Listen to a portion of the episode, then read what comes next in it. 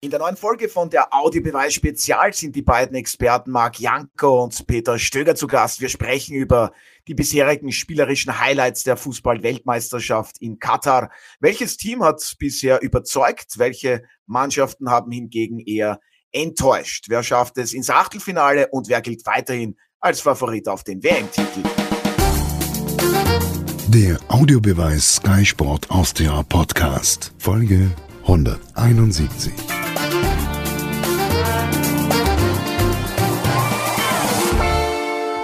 mit einer neuen Folge von der Audiobeweis Spezial, wo sich wieder alles um die Fußball-Weltmeisterschaft in Katar dreht. Mein Kollege Martin Konrad und der Moderator Otto Rosenauer begrüßen heute die beiden Sky-Experten. Zum einen ist das Peter Stöger. Servus, hallo. Servus. Ja, und dazu haben wir auch noch Marc Janko dazugeholt. Grüß dich, schön, dass du heute mit dabei bist. Servus, Otto. Ja, und schöne Grüße natürlich auch wie immer an dich, Martin. Auf dich will ich keinesfalls vergessen. Servus. Ich freue mich auch. Hallo in die Runde. Ja, der zweite Spieltag bei der WM ist Geschichte. Ähm, Peter, wie viel Spaß, wie viel Freude hat dir bis jetzt die Weltmeisterschaft bereitet? Hm, ja, also mir taugt sie schon, muss ich ganz ehrlich sagen. Es ist ja, ist ja alles dabei, es sind Überraschungen dabei, es sind äh, ähm, Favoritensiege dabei, es ist, es ist zum Teil auch jetzt äh, im letzten Gruppenspiel noch, äh, stehen ein paar richtig spannende Partien an, direkte Duelle. Also im, im Grunde ist alles, ähm, alles so, wie äh, man es von einem großen Turnier in Wahrheit waren die, die 0-0 sind auch weniger geworden, ein bisschen mehr Risiko genommen wird, logischerweise im zweiten Spiel dann schon. Das ist, also ich glaube, es ist auf einem ganz einen guten Weg, meiner Meinung nach. Ja, was waren für dich bisher die wichtigsten Treffer, schönsten? Was waren die erwähnenswerten Matches dieser Weltmeisterschaft? Spanien, Deutschland? Mit Sicherheit dabei, oder? Ja, also die, es ist ja, es ist ja, wäre ja ungerecht, äh, jetzt irgendwie zu, zu also Österreicher, wenn du nicht dabei bist, zu bewerten, was die wichtigen Spiele sind. Aber wenn du halt drauf schaust und dann siehst du die großen Nationen, dann war natürlich das, das, das, das, ähm, das Deutschland-Spiel äh, war natürlich wichtig. Eigentlich war, war das, das Japan-Costa-Rica-Spiel für die Deutschen auch viel wichtiger als, äh, als ihr eigenes Spiel. Und, äh, und natürlich auch die Reaktion von Argentinien, die ja sicher groß gehandelt äh, wurden und werden möglicherweise, dass die da in dem zweiten Spiel das Spiel gewonnen haben. Ähm, das, das war sicher auch etwas, was, wo man ganz neugierig drauf geschaut hat, wie sie damit umgehen und wie sie reagieren drauf. Ja, Marc, wie findest du bis jetzt das sportliche Niveau bei dieser Fußball-Weltmeisterschaft? Denkst du, jetzt ist einmal diese Einspielphase nach den ersten zwei Spieltagen vorbei und jetzt geht es langsam so richtig los und das Niveau geht auch noch einmal nach oben? Ja gut, das haben wir ja schon bei den letzten äh, Großereignissen begutachten können, dass einfach diese vermeintlichen Auftaktspiele sind halt, äh, auch wenn du eine große Nation bist, richtig, richtig tricky. Wenn du dort, wenn du dort federn lässt, dann äh, fängt das Turnier schon katastrophal an und bist extrem unter Druck. Und das haben wir bei den Deutschen gesehen, das haben wir bei den Argentiniern gesehen. Also ganz so selbstverständlich ist es auch nicht mehr, dass ähm, äh, jemand, der in der Weltrangliste weit hinter dir ist, dass du den einfach im, im Vorbeigehen verspeist. Und ähm, das ist aber eh so auch das Credo der letzten Jahre, wo sich alle Experten einig sind. Es gibt keine kleinen Nationen mehr, erst recht, du bei einer WM dabei bist. Äh, jeder kann laufen, jeder kann verteidigen. Ähm, alle haben ein gewisses taktisches Korsett äh, mittlerweile am Feld äh, stehen, was es natürlich den großen Mannschaften äh, oder vermeintlich großen Mannschaften auch schwer macht, Tore zu erzielen. Und das ist nun mal das Schwerste im, im Fußball ähm, die wenigen Räume, die du hast, die musst du dann auch nutzen und das haben wir heute oder in den letzten, letzten Tagen eindrucksvoll auch gesehen. Und ich fand es, wie der Peter schon richtig gesagt hat, erfrischend zu sehen, dass auch äh, richtige Underdogs die, die Großen ähm, geschlagen haben und äh, ich fühle mich auch bisher sehr, sehr gut unterhalten. Ja, und ähm, Peter hat es ja bereits in der ersten Folge von unserem Podcast gesagt, also Audiobeweis Spezial. Er ist auch als Trainer immer wieder auf der Suche nach Trends, Erkenntnissen bei Großveranstaltungen. Ähm, Marc, systematisch, jetzt hast du eh schon vieles gesagt, wurde da alles durchgespielt. Die Effizienz vor dem gegnerischen Tor, die ist nichts Neues. Die Wichtigkeit der Standards auch nicht. Also was sind für dich äh, eventuelle Erkenntnisse, die du da jetzt noch nicht in deiner Zusammenfassung erwähnt hast? Ja, also für mich als Eckstürmer ist natürlich auch irgendwo äh, schön zu sehen, dass, dass ähm, die sogenannte Rückkehr der, der echten Neuen auch äh, in jedem Kopf stattgefunden hat. Äh, Ob es jetzt die Spanier sind mit Morata, die Deutschen mit, mit Füllkrug, äh, die Brasilianer mit Richarlison. Überall dort äh, wurde dann, äh, wenn es dann eng geworden ist, dann doch wieder eine klassische Neun gebraucht und die Zeiten der, der falschen Neun, auch ob ich den, den Ausdruck furchtbar finde, ist äh, anscheinend jetzt äh, überstanden und möglicherweise war das nur ein, ein kurzfristiger Trend. Natürlich ist es immer gut, wenn du Flexibilität am, am Feld äh, haben kannst und auch, äh, auch spielen kannst. Aber wenn es dann spitz auf Knopf geht, dann ist halt doch wieder jemand gefragt, der, der es verlässlich mit einer gewissen Entschlossenheit auch äh, vermehrt schafft, den Ball im Tor unterzubringen. Ja, Peter, in Gesprächen mit dir hast du auch immer wieder nicht nur mir gegenüber erwähnt, beziehungsweise betont, wie wichtig auch für dich äh, ein Mittelstürmer ist. Ganz einfach, weil es noch ein weiteres Element mit sich bringt. Richtig? Genau. Also, also meiner Meinung nach ist es ganz klar für Mannschaften, die äh, viel Ballbesitz spielen. Ähm, also die, die es halt am extremsten natürlich praktiziert haben, klar, wir wissen, dass von Barcelona ausgegangen ist, aber die spanische Nationalmannschaft und dann möglicherweise Man City, ähm, habe ich mich immer gewundert, dass so viel Geld da ist und aber äh, so ein echter Bock vorne drinnen nicht im Kader steht in den meisten Fällen. Und das habe ich mein Leben lang nicht verstanden, weil es eben äh, äh, natürlich eine, eine, Möglichkeit bietet, was, was anderes reinzubringen als äh, das äh, Kurzballspielen. Viel Bewegung. Du kannst eine Bewegung rundherum machen. Ein guter Niner bindet mindestens zwei Verteidiger, wenn er es gescheit macht. Und die, über die wir gesprochen haben oder die der Marc angesprochen hat, die binden mindestens zwei.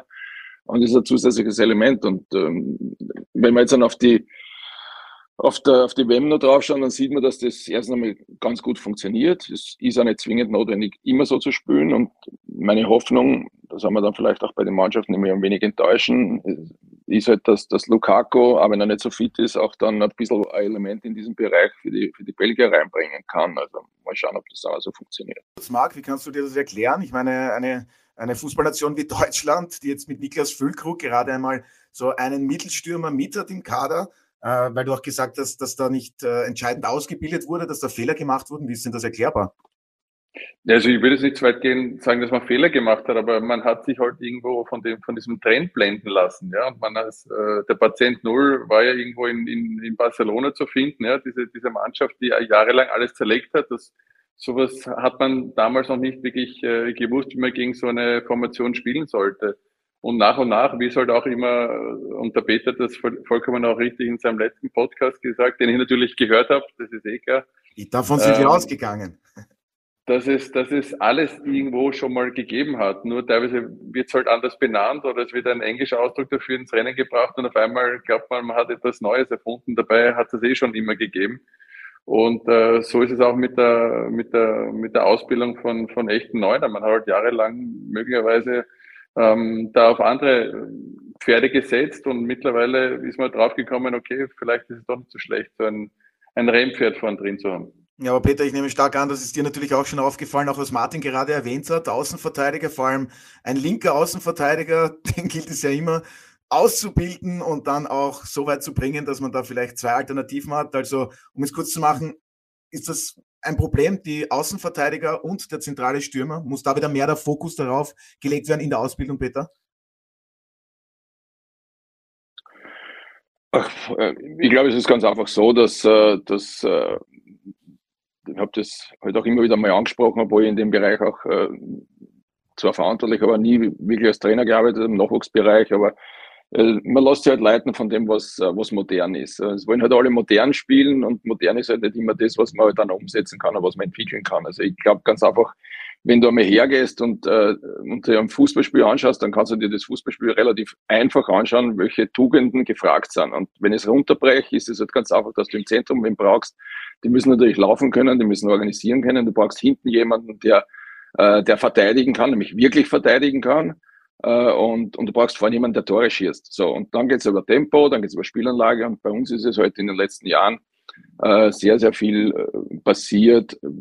Diese, diese Tiki-Taka-Generation äh, und dann gibt's eben diese, diese äh, Extrempressing-Philosophie äh, und, und ich finde halt, es ist sehr, sehr vieles dazwischen in der Ausbildung, weil nicht jeder kann äh, das eine, nicht jeder kann das andere mit seiner Mannschaft spielen, mit seinen Spielern spielen und die werden da reingepresst in eine ohne zu schauen, wo, wo sind Qualitäten einzelner Spieler. Und das, es holte mich jetzt ein und ich bin einigermaßen beruhigt, dass man auf, äh, auf, äh, auf einem normalen Weg auch erkennt, dass ein Stürmer ganz einfach ein Stürmer ist und wichtig ist in einer Fußballmannschaft. Also bei allem, was schön ist und du kannst 80 Prozent Ballbesitz haben äh, und kommst nicht zum Abschluss, weil du keinen drinnen hast, weil keiner in den Raum geht, weil keiner einen Verteidiger bindet. Also ich glaube, man muss, man muss ja auf das reduzieren, was, was den Fußball ausmacht. Und der ist nicht immer so kompliziert, äh, wie er gemacht wird. Das ist halt mein relativ nüchterner Zugang. Den kann man anders bewerten. Mittlerweile bin ich äh, ein bisschen so, mit einem Fuß raus und schaue mir das von draußen an, obwohl ich mich interessiere dafür und fühle mich in manchen Punkten ganz einfach auch bestätigt. Ich finde deinen Zugang hervorragend. Man muss den Fußball nicht komplizierter machen, als er ist. Ähm, die Brasilianer, die haben sich mit 1-0 gegen die Schweiz durchgesetzt, stehen also bereits im Achtelfinale. Äh, Marc, wie überzeugend war für dich der Auftritt der Seleção? Was eher, darf man das überhaupt sagen, ein Arbeitssieg? Nein, sie haben sich jetzt, äh, es war jetzt keine Partie, wo sie geglänzt haben. Das ist, das ist auch klar, aber hat auch viel mit den Schweizern, fand ich, zu tun gehabt. Gestern, die übrigens schon zum fünften Mal bei einer WM äh, in Folge teilgenommen haben. Äh, das würden wir uns äh, nur sehnlichst wünschen, dass wir da irgendwie in die Nähe kommen. Äh, das nur so nebenbei. Und ähm, die Schweizer haben es gut verteidigt, haben natürlich den Fokus logischerweise gegen so eine Nation mit so einer Offensivbauer wie Brasilien sie hat und was da von der Bank gekommen ist, ist ja absurd gut ähm, dann auch äh, probiert, äh, über, über die Zeit zu retten und das Unentschieden mitzunehmen. Aber ähm, letzten Endes hat dann doch die, die, die Qualität in der Offensive gesiegt. Und ähm, aber um es jetzt insgesamt so ein bisschen den Bogen zu spannen, ich glaube, also ich die einzige Mannschaft, die mich bisher nach, äh, nach den zwei gespielten ähm, Partien wirklich überzeugt hat, sind einfach die Franzosen, weil sie einfach ähm, nie Zweifel aufkommen haben lassen. Für mich gefühlt, dass äh, wer der Herrenplatz ist, dass sie immer nachlegen können. Sie haben so viele Stilmittel in ihrer Mannschaft, ob es Geschwindigkeit ist, Kreativität. Sie haben mit Giroud vorne einen drin, der zwar in die Jahre gekommen ist, aber eben noch wirklich Tore schießen kann. Und ähm, das ist äh, beeindruckend. Auch die Stabilität, wie er auch nach hinten arbeitet das, ähm, ja, also ich glaube, es wird wahrscheinlich, äh, Frankreich wird ohne jetzt der Experte sein zu müssen, glaube ich, sehr weit schaffen. Ja, ich denke, deine Meinung teilen hier sehr viele. Und Marc, weil du die Franzosen erwähnst, ich meine, die haben, glaube ich, insgesamt sieben Ausfälle. Da fehlen ein Kanté, ein Pogba, ein Benzema. Äh, Lukas Hernandez hat sich noch verletzt und ein Kunko habe ich jetzt noch gar nicht erwähnt. Also die individuelle Qualität beim aktuellen Titelverteidiger ist schon immens. Martin, ich glaube, du wolltest noch äh, etwas zu den Aussagen von Marc sagen. Nein, ich wollte nur noch ergänzen, dass ich finde, dass Brasilien natürlich schon auch, auch interessante, um nicht zu sagen herausfordernde Gegner gehabt hat mit, mit Schweiz und, und am Beginn auch mit Serbien, wo ich sage, da ist natürlich, äh, das war nicht so einfach für die Brasilianer. Die, sage ich mal, Frankreich gegen Australien, da wartet man sich halt dann doch, und das hat man gesehen, nach dem ersten, nach dem Ausgleichstreffer ist dann eigentlich Australien, dort äh, ist, ist Frankreich ziemlich, ziemlich deutlich auch, sage ich einmal, äh, drüber gefahren.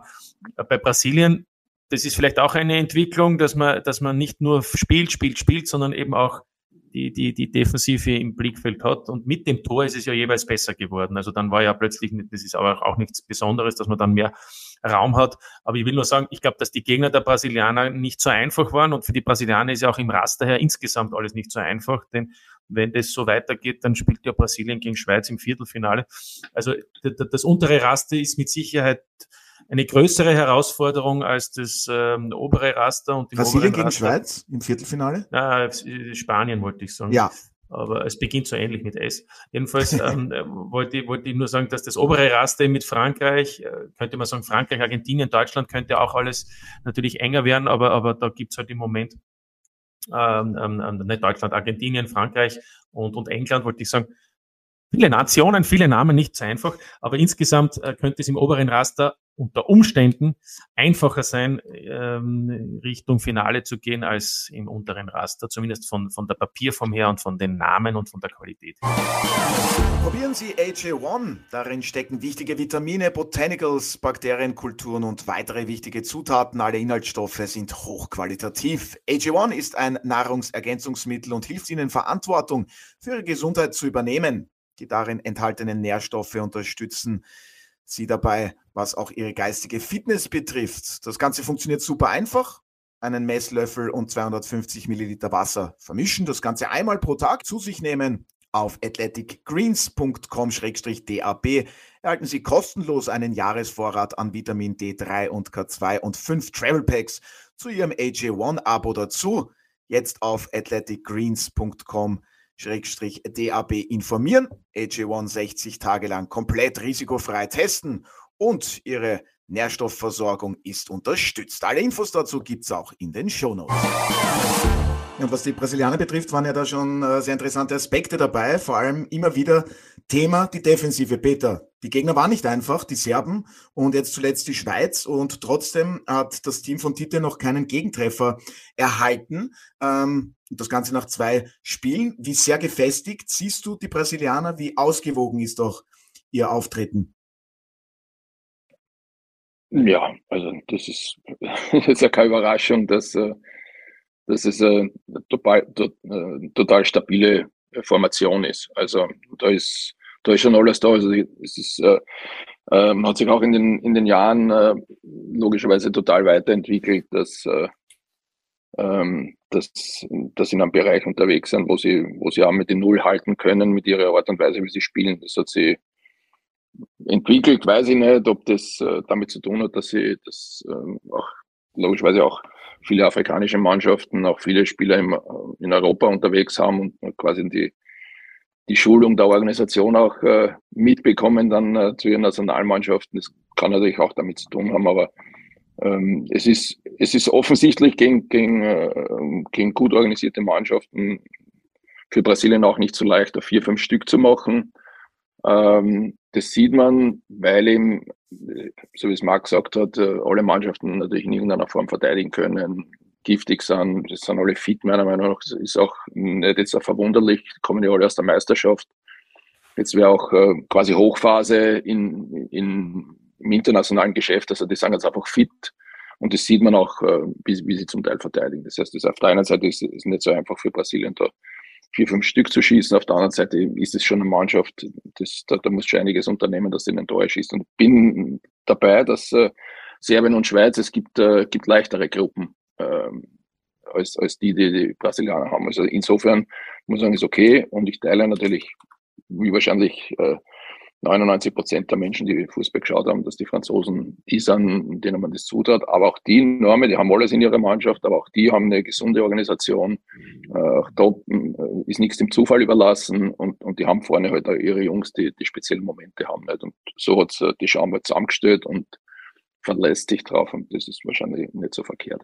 Ja, Peter, weil du jetzt die Schweizer und die Serben erwähnt hast, da gibt's ja dann das Entscheidungsspiel. Die Schweizer dürfen nicht verlieren. Wollen sie noch das Achtelfinale erreichen? Denkst du, schaffen es die Eidgenossen ins Achtelfinale?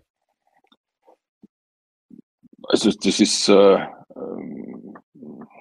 wir haben natürlich eine bessere Ausgangssituation, aber, aber ähm, das ist eine 50-50 Partie, bin ich der Meinung. Also jetzt kann man sagen, was, äh, die Serben haben mich gegen Brasilien, wenn man das überhaupt sagen darf, ein wenig enttäuscht. Ich hätte mir mehr erhofft, aber nein, es gibt halt auch einen Gegner, das ist trotzdem Brasilien.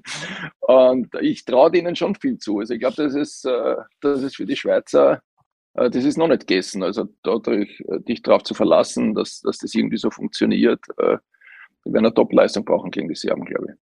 Ja, Marc, ich nehme stark an, du siehst es ähnlich wie Peter. 50-50, 50-50, wer da weiterkommt, Schweiz oder die Serben?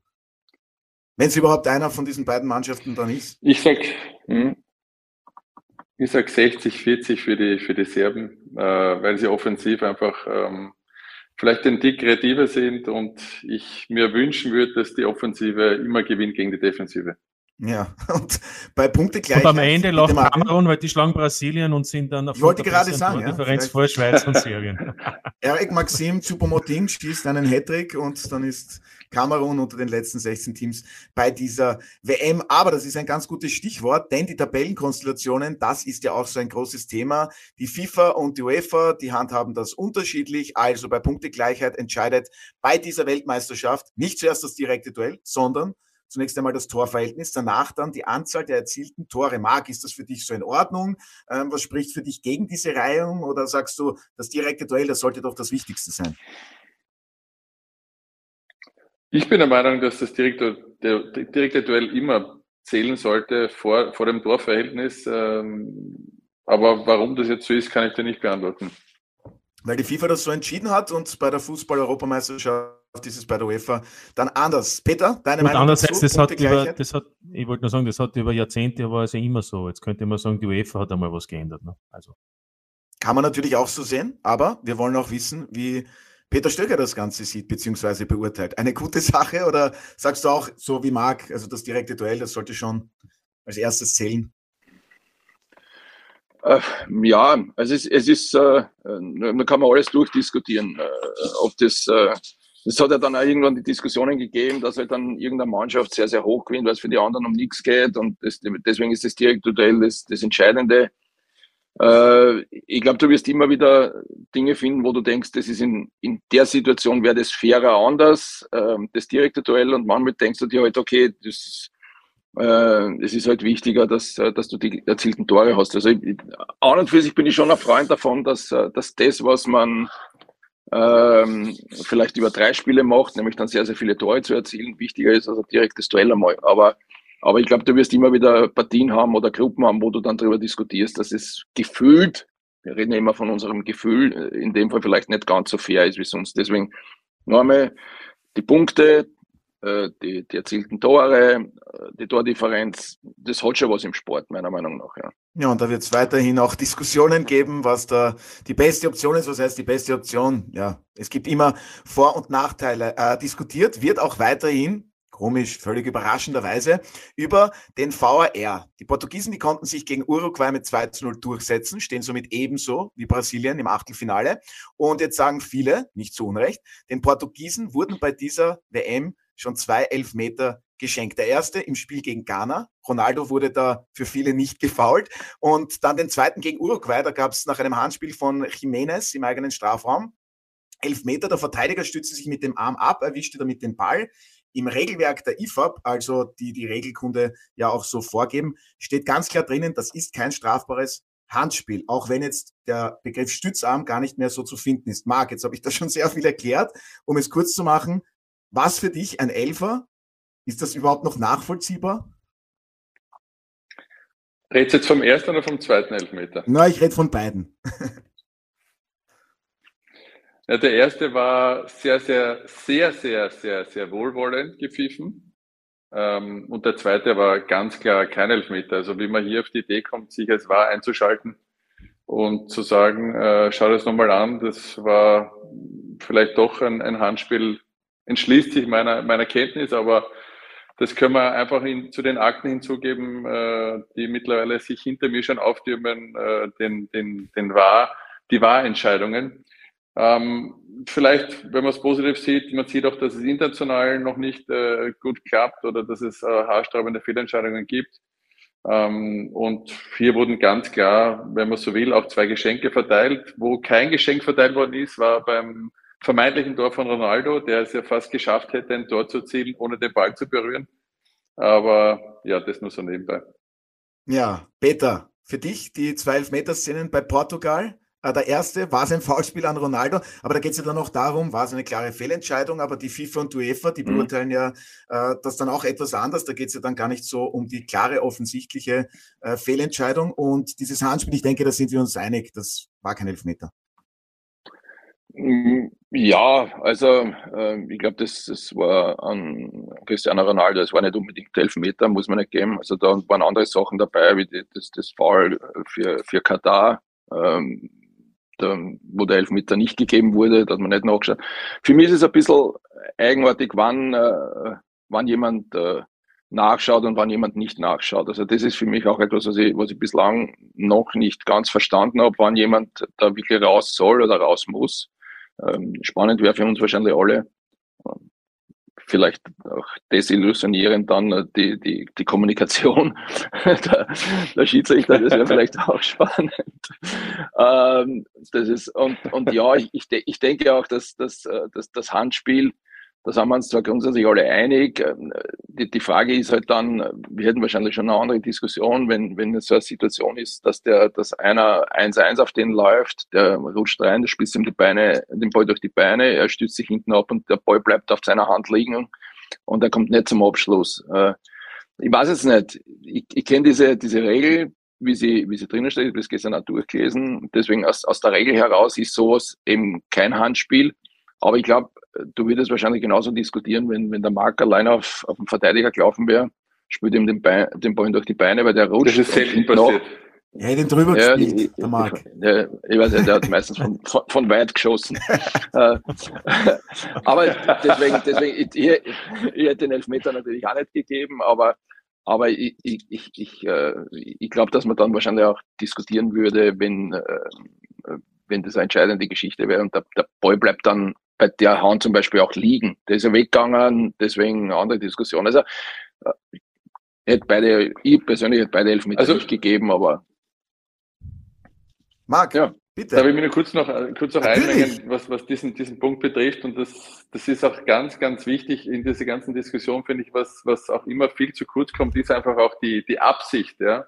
Ist natürlich immer, immer schwer zu deuten, wie ist die Absicht, aber in dem Fall von Jimenez, er, er rutscht.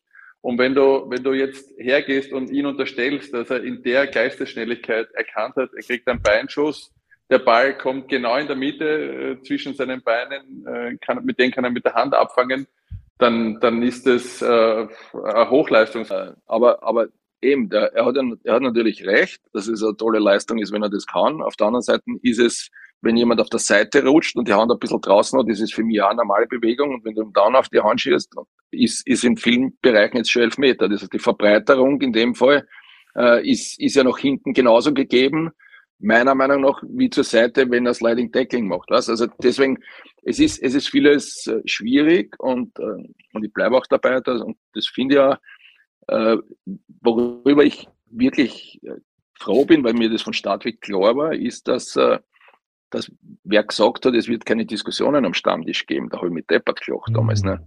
Also natürlich gibt es die weiter, aber die ganz klaren, die ganz, ganz klaren Fehlentscheidungen, um die es ja geht, äh, die gibt's halt nimmer. Also ein Tor mit der Hand wird's nimmer geben Ja, sage ich mal, 99 Prozent. Ich meine, wie die Franzosen einmal gegen Irland weiterkommen sind oder so irgendwie. Das wird es halt nicht mehr geben. Und, und dafür ist es okay. Da kannst du viel diskutieren äh, über Verbesserungspotenzial. Nicht? Und das wird es auch geben. Aber du kommst dann irgendwann einmal in einen Bereich auch rein, wo, wo beginnst du mit der Diskussion und, äh, und wann greifst du ein und wie oft greifst du ein.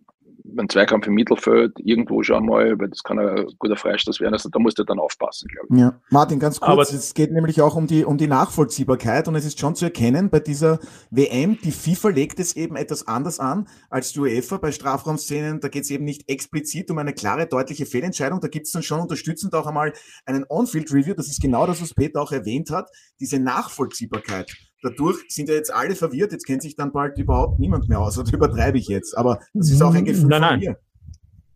Das ist aber schon immer der Fall gewesen. Es braucht uns ja keiner erzählen, 2006 beim WM-Finale, dass äh, der Schiedsrichter gesehen hat, was zwischen Sidan und Matarazzi war, sondern in äh, offensichtlich äh, nie bestätigterweise wurde der Schiedsrichter informiert ähm, übers Headset und hat dann dem Sidan zu Recht rot gegeben.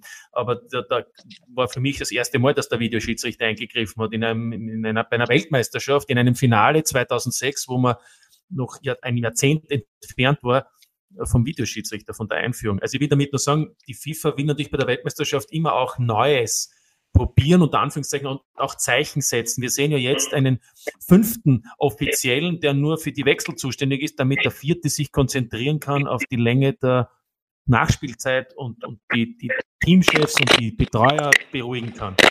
Wir sehen äh, vier Assistenten des Videoschiedsrichterassistenten. Also ich will damit nur sagen, das ist ja alles in der Praxis nicht umsetzbar, nicht einmal in der Premier League wahrscheinlich, obwohl die das Geld dazu hätten. Also man versucht da schon auch Zeichen zu setzen, aber ich bin beim Peter und das war schon 2017, 18 so, als die ersten Ligen, die den Videoschiedsrichter eingeführt haben. Es gibt keine hundertprozentige Sicherheit, aber wir haben natürlich, wie der Peter sagt, ein Tor, das mit der Hand erzielt wird, wird nicht zählen. Ein Tor, das mit der Hand verhindert wird, im Übrigen, da geht es dann nicht um Absicht oder nicht Absicht, wird nicht zählen. Ein Abseits und mittlerweile mit der Weiterentwicklung der Technik, jetzt haben wir ja da dieses Abseits, wo da die Schulter Millimeter möglicherweise im Abseits war, wird es nicht geben. Also da ist es auf alle Fälle, wenn man so möchte, wenn man ein Fan der Gerechtigkeit ist, auf alle Fälle ist da was passiert. Beim Rest entscheiden Menschen, egal ob vor einem Monitor oder auf dem Spielfeld. Und zu den Szenen von, von Portugal gesprochen, also ich finde, der erste Elfmeter, das sind Dutzend Fouls, da entscheidet ein Schiedsrichter so, der andere so. Das ist aber auch, sage ich einmal, da kann man noch so oft sagen, die Schiedsrichter sind alle relativ klar gebrieft. Es ist halt der Unterschied, ob dann einer pfeift aus, aus der Südamerika, aus Asien, aus Afrika oder aus Europa. Da gibt es natürlich auch Unterschiede. Wir selbst erleben schon bei der Champions League einen Unterschied, wenn ein britischer oder vielleicht ein rumänischer Schiedsrichter pfeift. Ich will nur sagen, oder ein slowenischer. Es ist einfach ein Unterschied. Und zum, zu, zu dieser Handgeschichte, ich glaube, wenn das irgendwo auf dem Spielfeld gewesen wäre, hätte der Schiedsrichter immer gepfiffen und kann man nicht vorstellen, ob dann irgendjemand was gesagt hätte, wenn es dann einen Freistoß gibt. Es ist eine verdammt blöde Situation. Da ist überhaupt keine Absicht da. Nein, nein, nein, natürlich nicht, weil der fällt einfach.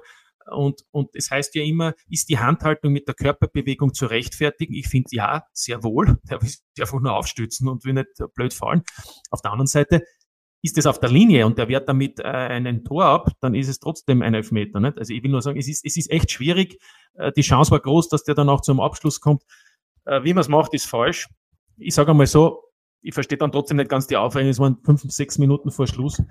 Ähm, und das war halt dann das 200. Natürlich war es dann erledigt. Aber, aber ich sage, es war insgesamt eine blöde Aktion, egal wie man es macht und wie man entscheidet. Ich finde, es ist nicht ganz so eindeutig zu sagen, äh, es ist nicht so, weil übrigens, und dann hör schon auf, in der Regel steht ja nichts dazu drinnen, sondern es ist nur eine Erläuterung, die sagt, wie es angewendet werden soll. Weil die Regel ist ja, ist ja schon Jahrzehnte alt. Ne? Ja, also ich finde, ganz wichtig in dieser Debatte ist einfach auch immer die, die Absicht, ja, dass man die auch mit reinbezieht in diese, in diese ganze Bewertung von solchen Szenen äh, beim Fall von Jimenez kann mir keiner erzählen, dass, dass der äh, A in dem Moment realisiert, dass er einen Beinschuss bekommt, beziehungsweise B dann mit einem, äh, ohne hinzuschauen, den Ball dann quasi aufhängt mit der Hand, sondern es war ein klassischer Stützhand. Und da sind wir halt bei der Absicht. In dem Fall war es für mich keine Absicht von Jimenez, deswegen kannst du das nicht geben. Egal, ob es auf der Linie ist, egal, ob es im Mittelfeld ist oder im Strafraum, das, das hast du einfach nicht zu geben. Ja. Ähm, und das kommt bei der ganzen Debatte immer viel zu kurz. Ähm, es ist was anderes, wenn er nach dem Ball gegriffen hätte, also sprich die, nach hinten gegriffen hätte und den Ball probiert hätte, irgendwie noch einzufangen, aber das war nicht der Fall. Deswegen für mich kein, kein Elfmeter oder glasklare Fehlentscheidung keine Verbreiterung, keine unnatürliche Handbewegung. Die Diskussionen, sie werden trotzdem nicht aufhören und irgendwie ist das doch auch etwas Schönes am Fußball. So, jetzt werden wir dann wieder, ja, wie soll ich sagen, ein bisschen sportlicher. Wollen wir über die Belgier sprechen? Die goldene Generation. Äh, Peter ist der dritte Platz bei der WM 2018. Das Maximum für diese Generation. Es scheint so, denn bis jetzt waren die Auftritte eher überschaubar. Ja, das ist, äh, also das ist sicherlich für mich jetzt von, der, von dem, wie sie die, die, die Spiele gemacht haben, äh, ähm, die, die Enttäuschung eigentlich. Das würde ich so, so bewerten. Die Mannschaft, die, von der ich mir einiges erwartet und erhofft habe, äh, die hat eigentlich in beiden Spielen, also für die Qualität, wenn man, wenn wir über Qualität reden, weiß ich jetzt nicht, aber sie haben auf jeden Fall nichts gebracht. Also es war nichts da, was mich begeistert hätte was mir gefallen hätte, ob das jetzt Einzelaktionen äh, waren oder ob das äh, so auch ein, du entwickelst ja auch ein Gefühl, wenn du dir einen Spieler anschaust, als, als Trainer zumindest, ist diese, ist diese Mannschaft intakt und sind die bereit, gemeinsam zu arbeiten. Auch dieses Gefühl habe ich nicht. Und dann ist es auch kein Zufall, dass sie so spielen, wie sie spielen. Also das ist, das ist schon sehr enttäuschend, finde ich. Marc, wie kannst du dir die bisherigen Auftritte, die enttäuschenden der Belgier erklären? Ich sage jetzt Kevin De Bruyne und Thibaut Courtois, die sind Weltklasse, können Weltklasse Leistungen liefern, aber der Rest, da wird es dann schon schwierig. Ein Eden Hazard ist zum Beispiel in die Jahre gekommen, nicht nur er, und jetzt sagen viele, seine beste aktive Zeit, die hat er schon hinter sich. Also, wie kannst du dir diese enttäuschenden Auftritte erklären, der Belgier? Ja, er ist nicht nur in die Jahre gekommen, sondern auch in die Breite gegangen. Äh, und ich weiß nicht, warum, warum das so ist, wie es ist bei den Belgiern. Es ist aber äh, Fakt, dass es auch immer wieder, also für mich als Außenstehender, ich bin da viel zu weit weg von den Belgiern, dass ich jetzt intern das kenne oder irgendwas gehört hätte, aber auch sehr verstörende Aussagen und Interviews du immer wieder bekommst, ob es jetzt von De Bruyne ist, von Lukaku, die sagen immer, ja, wir sind zu alt und, und ob das jetzt ironisch gemeint ist oder nicht, kann ich jetzt nicht sagen aus der Ferne, aber es ist, äh, mein Gefühl deckt sich mit dem von Peter, dass es, dass es da eigentlich nicht, nicht stimmt innerhalb der Mannschaft, aus welchen Gründen auch immer. Ja, und die Marokkaner, sind sie bis jetzt die Überraschungsmannschaft, also in Gruppe F, sagen viele. Gut, die Kanadier haben die gegen die Belgier verloren, sehr unglücklich. Da können wir auch über Elfmeterentscheidungen sprechen. Die Kanadier haben einen bekommen. Eigentlich hätten es drei sein müssen, sagen einige, aber belassen wir es jetzt einmal bei meiner Aussage. Äh, Marc, noch kurz zu den Marokkanern. Äh, wie weit können es die schaffen, deiner Meinung nach? Sind sie für dich jetzt so diese positive Überraschung? Wobei Da spielen ja auch ganz gute Akteure. Ja, spielen gute Akteure und grundsätzlich finde ich es find ähm, oder fand ich es jetzt großartig, auch welche Stimmung in den Stadien herrscht. Das heißt, wie viele marokkanische Fans auch äh, den Weg ins Stadion gefunden haben, um ihre Mannschaft zu pushen. Ähm, und sie haben durch die Bank eigentlich äh, auch ganz interessante Spieler dabei. Und ich glaube, oder ich traue ihnen schon so, dass ähm, sowas wie Achtelfinale oder möglicherweise sogar Viertelfinale ähm, wäre schon, wär schon drin, aber dann ist auch schon wieder gut. Peter, siehst du es ähnlich? Äh, wie sehr gefällt dir die Spielweise der Marokkaner? Was traust du ihnen noch im Turnierverlauf zu? Ja, ich, also ich, ich glaube, dass, äh, ähm, dass sie auf jeden Fall weiterkommen. Ich glaube, dass sie, dass sie das letzte Spiel gewinnen werden. Wenngleich ich auch sagen muss, die, die Kanadier haben mich beeindruckt im ersten Spiel gegen Belgien. Man relativiert sich dann halt einmal auch mit der, mit der zweiten Partie der Belgier vielleicht. Ähm, aber trotzdem, äh, es wird kein Selbstläufer, aber ich glaube, dass sie es schaffen werden und dann wird man halt sehen, also wie weit es dann wirklich geht. Also ich glaube jetzt nicht, dass äh, ich glaube, dass die, die, die Afrikaner die es äh, schaffen, die Gruppe zu überstehen. Da kann schon noch irgendwann mal was passieren, aber so ganz vorne dabei sehe ich sie halt nicht. Ja, Martin, ähm, ein großer Themenschwerpunkt, der fehlt uns noch, äh, die Gruppe E mit Deutschland. Äh, das Team von Hansi Flick holte im bisher wahrscheinlich besten Spiel dieser WM, sagen jetzt einige, äh, gegen Spanien ein 1 zu 1 unentschieden. Jetzt sind wir dann auch beim Thema Niklas Füllkrug, der Stürmer, der nach seiner Einwechslung einen sehenswerten Treffer erzielen konnte. Insgesamt gesehen, der Auftritt der Deutschen, leistungstechnisch meine ich jetzt, nicht nur von den Ergebnissen her, sondern leistungstechnisch. Wie sehr hat dir das gefallen, wie sich Deutschland bisher präsentiert hat?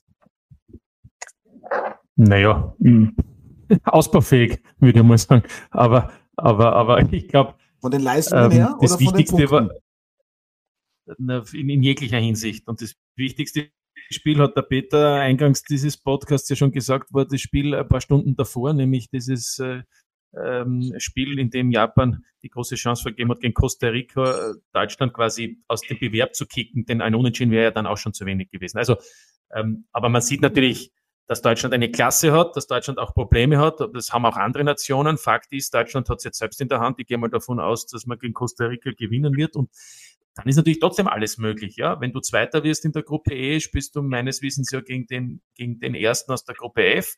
Äh, das ist dann plötzlich ähm, Marokko oder Kroatien. Da ist natürlich dann trotzdem was drinnen und dann kannst du schon auch in einen Flow kommen. Also ich meine, dass da sehr viel Qualität ist, das sieht man ja. Ich brauche jetzt nicht, die einzelnen Spieler aufzählen.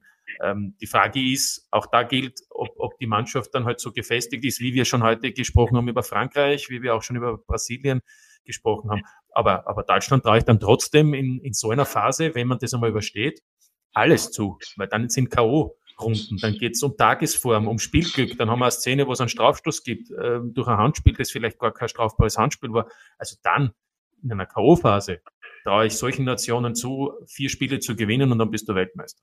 Marc, du als ehemaliger großartiger Stürmer, der du warst, treffsicher, ähm, erwartest du jetzt Niklas Füllkrug in der Startformation der Deutschen gegen Costa Rica? Martin hat es ja schon erwähnt, die Deutschen, äh, die müssen unbedingt gewinnen, wollen sie noch ins Achtelfinale. Kommt Hansi Flick jetzt eigentlich gar nicht mehr an ihm vorbei?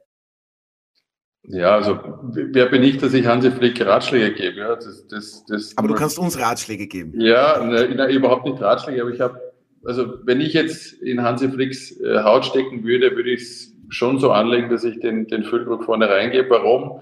Kann ich auch erklären, weil du beim, beim DFB-Team einfach einen sehr, sehr großen Bayern-Block hast. Und wir haben es ja vorher schon eingangs äh, kurz erwähnt dass auch dort die Erkenntnis relativ schnell gereift ist, dass äh, wenn sie vorne drin einen, einen, einen Sturm haben mit Choupo-Moting bei Bayern, auf einmal hat das wirklich wieder zum Rennen begonnen. Und ich glaube, bei den Deutschen ist es ähnlich. Die haben immer schon mit einem Mittelstürmer gespielt. Das ist einfach, äh, das passt zu dieser Mannschaft am besten von den Spielertypen, die sie auch haben.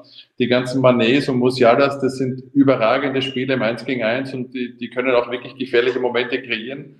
Aber ich traue mich zu wetten, von Großchancen, äh, da brauchen sie dann einfach, da lassen sich zu viele entgehen. Ja. Und das hat auch, äh, bevor Füllkrug das Tor gemacht hat, bei Musiala gesehen, der, ich glaube, es war fast die idente Position gehabt hat und dann quasi zentrales Tor geschossen hat.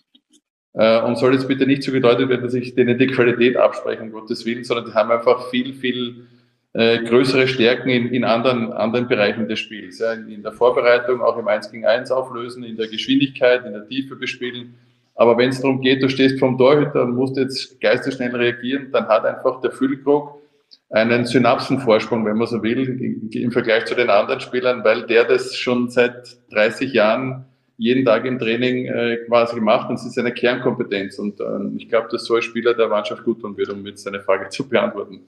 Ja, Peter, Costa Rica wird sicherlich ein tiefstehender Gegner sein, kompakt verteidigen, wie sie es auch gegen die Japaner gemacht haben. Und dann wäre doch so ein Spielertyp, wie jetzt äh, Marc gesagt hat, durch Niklas Füllkrug, der sich im Strafraum immer wieder auffällt äh, und der eben auch, darf man das überhaupt sagen, über diesen Killerinstinkt ähm, verfügt, dass er dann diese Treffer auch erzielt. Wäre er genau der Richtige oder ist dann ein K, Kai Havertz doch wichtiger, weil er auch fußballerisch noch mehr dem deutschen Team geben kann? Wie siehst du diese Position? Also der Marc hat ja das sehr lange erklärt. Ich sage es kurz und er spielt ganz sicher. Ja, perfekt. So eine Antwort, die wünscht man sich. Martin, Niklas Füllkrug in der Startformation der Deutschen?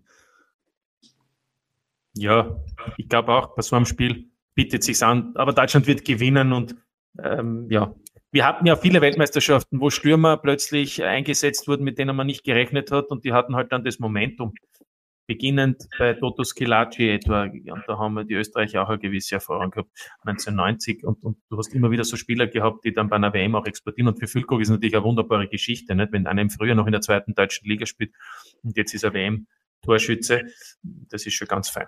Ja, und jetzt haben wir viel über Niklas Füllkrug gesprochen. Ich finde, wenn nicht sogar der wichtigste offensiver Spieler. Äh, neben Jamal Musiala ist äh, Leroy Sané, der gab nach Verletzungspause, nach überstandener, sein Comeback gegen die Spanier. Marc, wenn er fit ist, ist er auch für dich vielleicht sogar der wichtigste da vorne ähm, im Offensivspiel der Deutschen? Ja, wenn er fit ist und wenn er will. Ja. Also das, das hat man ja auch lange Zeit äh, auch gehört und mitverfolgen können, dass, äh, dass er zwar gespielt hat, aber aus welchen Gründen auch immer nicht so bei sich war oder das nicht so abrufen konnte, was er einfach drauf hat. Und er ist ein außergewöhnlicher Spieler. Äh, und wenn er, wenn er fit ist und Lust hat, dann ist er eigentlich äh, nicht auf die Bank zu setzen. Ja, Peter. Leroy Sané ist er auch äh, für dich ein ganz interessanter Spieler in Verbindung dann auch mit einem fitten Musiala und dann noch einem zentralen Stürmer wie Füllkrug. Ja, da könnten die Deutschen dann schon, wie soll man sagen, ins Rollen kommen. Ähm, wenn Leroy Sané ist, wenn Leroy Sané fit ist, damit ich es rausbekomme, äh, sind die Deutschen qualitativ schon noch einmal um einen Deut besser oder nicht? Ja, wenn, wenn er fit ist. Ja. ja. Wenn er fit ist und wenn er, wenn er, wenn er klar ist in seiner Aufgabe, dann ist er sicher ein außergewöhnlicher Spieler. Wenn nicht, äh, äh, wenn das, äh, was man auch schon gesehen hat bei ihm, so in die Halbherzigkeit reingeht, dann wirkt es auch überheblich, äh, nicht motiviert und dann ist es natürlich schwierig. Nicht? Und ich glaube, das wird Hansi Flick sehr, sehr wohl, sehr klar äh, bewerten. Also sie haben genug Kicker, die den tiefstehenden Gegner zumindest ausspielen können.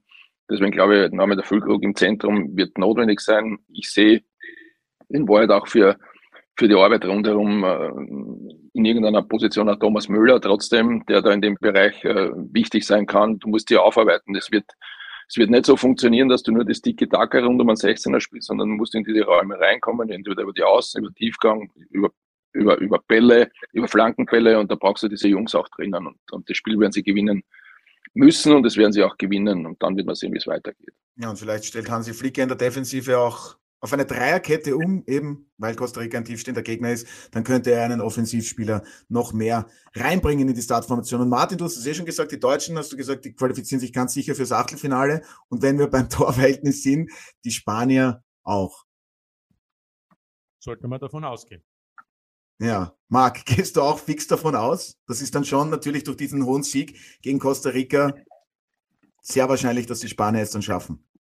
Ja, die Spanier sind ja neben den, vielleicht oder kurz nach den Franzosen, die Mannschaft, die mich am, am mitunter am meisten überzeugt hat, von der Art und Weise, wie sie aufgetreten sind. Ähm, da dürften, sind wir wieder beim Gefühl äh, von Peter, auch viele Stimmen innerhalb der Mannschaft. Also ähm, die machen auch richtig Spaß, denen, äh, wenn man denen zuschaut. Und ich glaube, die werden es auf jeden Fall weit schaffen. Ja, Peter, ein Mitfavorit, das ist jetzt keine Überraschung, die Spanier. Ähm, begeisternder Fußball, diese, diese technischen Fertigkeiten, die Passsicherheit. Ähm, erwartest du sie dann auch ganz weit in diesem Turnier, so wie Marc es jetzt schon angesprochen hat? Ja, weil klar, die haben ein paar sehr, sehr spannende junge Spieler drinnen, die haben eine gute Mischung, die haben arrivierte Spieler, die wissen, worum es geht, die haben nochmal vielleicht eine Möglichkeit, was äh, beim großen Turnier mitzunehmen. Sie haben Varianten, sie haben auch einen neuen mit Morata, die sie bringen können oder oder von Beginn an spielen lassen können. Es ist auch unterschiedliche Optionen. Sie haben vieles, äh, was eigentlich eine, äh, eine Weltmeistermannschaft äh, haben sollte, sehe ich bei ihnen. Aber man, na, es, ist, es ist jetzt die, die Gruppe, da haben sie aufgezeigt. Äh, ich finde, dass, äh, dass Costa Rica und meiner Meinung nach auch Australien die Mannschaften waren, die äh, wo ich im Defensivverbund die größten Probleme gesehen habe von der Organisation. Deswegen hat es auch ein paar Stück mehr gegeben als normalerweise. Und ähm, ich, ich glaube, mit den, so wie es Martin gesagt hat, mit den K.O.-Duellen, da kommt dann das große Kino auf uns zu, weil da geht es dann wirklich um diese, um diese minimalen Fehler, äh, um, um, um die, das Momentum, auf dem Level, da darfst du dir dann gar nichts erlauben und das ist halt dann die Frage. Du kannst eine super Gruppenphase spielen und, und, und äh, verschlaust die ersten fünf Minuten und, in, in der K.O.-Phase und das war's dann nicht. Und dann sagst du, das ist ein Witz. Nicht? Also das kann ja ganz einfach passieren und dann werden wir erst sehen. Dann wird alles neu, neu gemischt, meiner Meinung nach. Ja, es beginnt schon langsam zu kribbeln. Martin, ähm, die Zeit vergeht. Wir befinden uns schon langsam so am Ende des heutigen Podcasts. Du hast aber gesagt, äh, du hast noch ein Thema, das du gerne. Ja, ein Thema äh, würde mich interessieren, weil wir ja hier äh, ÖFB-Legenden haben und, und der Peter sogar ein Thema war für den aktuellen Teamchefposten, was unsere beiden Experten zur Situation beim ÖFB sagen. Es soll ja in einer Woche eine außerordentliche Präsidiumssitzung geben. Ich glaube am 8. Dezember. Und, ja, und äh, wie das äh, der Peter und auch der stets kritische Mark bewerten? Zuerst vielleicht Peter und dann Mark. Also ich kann, ich kann nur das sagen, was ich, was ich soweit äh, lies und äh, mehr kann ich nicht, mehr kann ich nicht beurteilen. Ich weiß jetzt nicht, was, was außerordentlich dann besprochen wird, was alles am Tisch kommen muss, was die Leute verlangen, weiß ich jetzt nicht. Ich kann das, ich kann das schwer beurteilen. Ich glaube, es ist also von meiner Einschätzung, weil wir auch diskutieren und wir haben das ja, glaube ich, auch schon mal angesprochen, ja. Ähm, und wir sprechen es wieder an. Das zeigt natürlich, dass es im Interesse, in unserem Interesse ist, ich glaube auch im Interesse der Fußballfans ist, dass, dass eine, eine Erklärung oder, oder eine Stellungnahme in irgendeiner Form mit von allen Beteiligten geht, wie es weitergeht. Also ich glaube ganz einfach, dass, dass man solche Themen, die, die müssen vom Tisch. Also wenn da irgendwas an Kritik ist, was vielleicht richtig ist, dann muss man die äh, widerlegen, sage ich mal, und wenn das alles nicht richtig ist, dann muss das vom Tisch. Also das ist, glaube ich, wichtig. Wir haben, wir haben dann äh, beginnend im, im Frühjahr ganz aber ein großes Ziel und bis dahin sollte aber schon alles äh, getan werden, dass man, dass man ich sage, gemeinsam einen Weg gehen. Wenn man es qualifizieren will, braucht man diese Nebengeräusche nicht. Und, und alles andere kann ich äh, da nicht bewerten. Also dazu habe ich zu wenig Einblick. Aber ein Thema ist es und es gehört vom Tisch, das ist wichtig. So ist es. Marc, auch deine Einschätzungen dazu. Das gehört jetzt einfach einmal ausgesprochen, beziehungsweise da muss dann eine Entscheidung her, an der dann alle auch beteiligt sind und dann kann man auch wieder nach vorne blicken. Ja, mein geschätzter Kollege der Peter hat jetzt eine lange Antwort gegeben. Ich gebe eine, eine sehr, sehr kurze. das Die Retourkutsche, schweres Foul von Marc Janko. Das Thema gehört vom Tisch und es gehört einfach Klarheit äh, und Aufklärung da rein und, und das wünsche ich mir als, als Fan und ich hoffe, dass wir uns dann bald wieder auf sportliche Sachen konzentrieren können und dass ich jetzt nicht meinen Spitznamen von Martin, der stets kritische Mark, weiter behalte, weil ich würde auch gerne mal was, was Positives und was, was, äh, was Lobendes sagen, aber in der Vergangen Vergangenheit fiel es mir halt schwer mit, der, mit all den Nebengeräuschen. Aber Kritik gehört ja dazu, Marc. Du kennst möglicherweise meine Redewendung Kritik am Guten ist der Preis für das Bessere. Wow, das wäre jetzt eigentlich wow. ein perfekter Abschluss, aber ich möchte ja, aber, dabei. Otto, Otto, Entschuldige, du darfst den Podcast noch nicht schließen. Ich würde gerne. Nein, nein, habe ich auch nicht vorgehabt. Wenn wir jetzt schon via Internet verbunden sind, von euch wissen wollen, äh, hat der Ronaldo jetzt gestern den Ball berührt oder nicht? Ich sage nein. Ich, ich sage, die, die, die Haarspitzen waren dran. Ja, aber ist es dann ein Tor von Ronaldo für dich, Peter? Ja, habe hab ich, nicht in die, hab ich nicht in die Bücher geschaut. Naja, Der Fakt ist, Fakt, Fakt ist, dass, äh, dass ich glaube, dass er, dass ihn äh, berührt hat. Fakt ist, dass, dass die Reaktion von ihm, wie er es gemacht hat, dass sie kein Mensch braucht. Aber Fakt ist auch, seine äh, Reaktion zum Ball hin hat natürlich schon einen wesentlichen Anteil daran gehabt, dass es auch dann ein Tor geworden ist, ja. meiner Meinung nach. Danke, Peter. Das, das, das ist mir gestern nämlich völlig abgegangen. Das ist mir gestern völlig abgegangen. Ja. Ich meine, ich glaube, ich glaub, der Torschütze ist jetzt eh klar und das ist auch gut so, das ist eine Flanke. Nur Fakt ist auch, würde der Ronaldo oder wer auch immer bei so einer Flanke nicht zum Ball gehen, ja, dann wäre das ja ein leichtes für den Goalie oder für den Defensivspieler gewesen, ja. das Gegentor zu verhindern. Insofern äh, ist es schon wichtig auch zu erwähnen, aber das ist mir gestern ein bisschen abgegangen bei, den, bei, bei der Berichterstattung aber, insgesamt. Aber ich mag, glaube ich, immer einer Meinung, dass der Torschütze der Fernandes ist oder Fernandes oder wer immer ja Bruno genannt Fernandes. Reicht jetzt schon Präsenz, um als Torschütze zu gelten, oder was? Nein, nein, nein. Aber man muss es nur erwähnen, dass es natürlich schon wichtig war, dass er zu diesem Ball geht. Ja, ich glaube, da sind wir uns ja einig. Ne? Da sind wir uns einig. Also ich glaube auch, um das abzuschließen, er hat ihn nicht berührt, weil der Ball äh, vom, vom Spin her sich nicht verändert hat und ich glaube, er hat es nicht berührt. Und es war im Nachhinein muss er da dann draufbleiben auf seinem, auf seinem Torjubel, den er dann, wo er die Hände in die Höhe streckt. Aber das, ich glaube, dass er auch nur aufgrund dieser Einstellung so weit gekommen ist, wie er eben gekommen ist. Und dass er wirklich jedes Tor, für jedes Tor kämpft, im wahrsten Sinne des Wortes, auch wenn es in diesem Fall wahrscheinlich äh, aussichtslos ist. Ja, und ich glaube, ja. er schätzt Cristiano Ronaldo alle falsch ein. Er hat sich einfach unglaublich für Bruno Fernandes gefreut. Deswegen war der Torjubel so über emotional. Und noch ganz kurz, ja. Konrad Leimer, der steht angeblich vor einem Wechsel zum FC Bayern München. Wenig überraschend sagen jetzt viele, hätte er schon im Sommer wechseln können, sollen, wollen, wie auch immer. Ganz kurz deine Einschätzung dazu, Peter. Äh, ist das eine gute Sache, Konrad Leimer zum FC Bayern München, wenn es dann wirklich so weit kommt, vorausgesetzt? Viel Spaß. Marc, viel Spaß beim FC Bayern München. Konrad Leimer, gute Geschichte, wird er sich dort durchsetzen. Er gilt ja für viele als einer der besten Balleroberer weltweit. Und damit übertreibe ich jetzt gar nicht. Der Deal ist durch und ich wünsche ihm auch alles Gute. So, und in diesem Sinne wünsche ich ihm auch wohl Marc, äh, Marc, Martin, Konrad, jetzt komme ich auch schon durcheinander. Nicht Nein, mit den Ländern, sondern ihm, mit den Namen. Ich wünsche Ihnen allen alles Gute. Er hat dort einen Trainer, der auf ihn steht, weil er ihn schon gehabt hat. Auf der anderen Seite die Konkurrenz. Hm. Da, glaube ich, hat der Peter gemeint, er wünscht ihm alles Gute. Weil das ist dann schon auch eine Herausforderung. Wir wissen ja, dort hatten auch schon andere große Spieler dann mit der Konkurrenz und dadurch auch mit dem gesamten, ja, mit dem gesamten Gemütszustand zu kämpfen. Braucht man nur in Wien bleiben. Aber Entschuldige, würdet ihr nicht auch meinen, wenn Bayern anruft, musst du eigentlich gehen? Naja, Entschuldigung. Ich glaube dann. Diese Frage erübrigt sich von selbst. Alles klar. Nein, nein, ich sag ja. Aber, aber es ist trotzdem, aber vielleicht ist es dann eben so. Man muss eben davon ausgehen, es sind halt auf so einer Position dann vier, fünf Topspieler und es können halt nur zwei oder drei spielen. Ja. Ist ist halt Bayern München ist, ist, eine Pyramide, kein Plattenbau. Gell? Da wird es ja. Ding oben. Und, und, und ich kann mich erinnern, oh. ich möchte jetzt natürlich nicht Konrad Leimer mit Joshua Kimmich vergleichen, aber Joshua Kimmich kam damals zu den Bayern, hat sich hingesetzt und hat gesagt, ja, Bastian Schweinsteiger, der ist jetzt mein Konkurrent und klar will ich spielen. Viele haben ihn belächelt. Er war damals auch noch in einer anderen Situation, aber wir wissen, Joshua Kimmich hat sich durchgesetzt. Die Herausforderungen, die sollte man auch annehmen. Von daher ja, wünschen wir Konrad Leimer beim FC Bayern München, wenn der Wechsel kommt, alles Gute und verfolgen weiterhin äh, ja, die Fußball-Weltmeisterschaft. Äh, ich bedanke mich recht herzlich bei meiner heutigen Gesprächsrunde. Vielen Dank an Marc, Peter und Martin. Wir sind gespannt, welche Mannschaften es dann noch ins Achtelfinale schaffen. Vielen Dank an dieser Stelle an euch drei. Und das seht ihr diese Woche auf Sky. Wieder sehr viel Spaß gemacht, auch im heutigen Podcast. Ich darf mich für heute von Ihnen, werte Zuhörerinnen und Zuhörer, verabschieden. Bedanke mich recht herzlich. Wie immer fürs Zuhören. Verbringen Sie noch einen angenehmen Tag und bis zum nächsten Mal bei der Audiobeweis Spezial. Das war der Audiobeweis. Danke fürs Zuhören.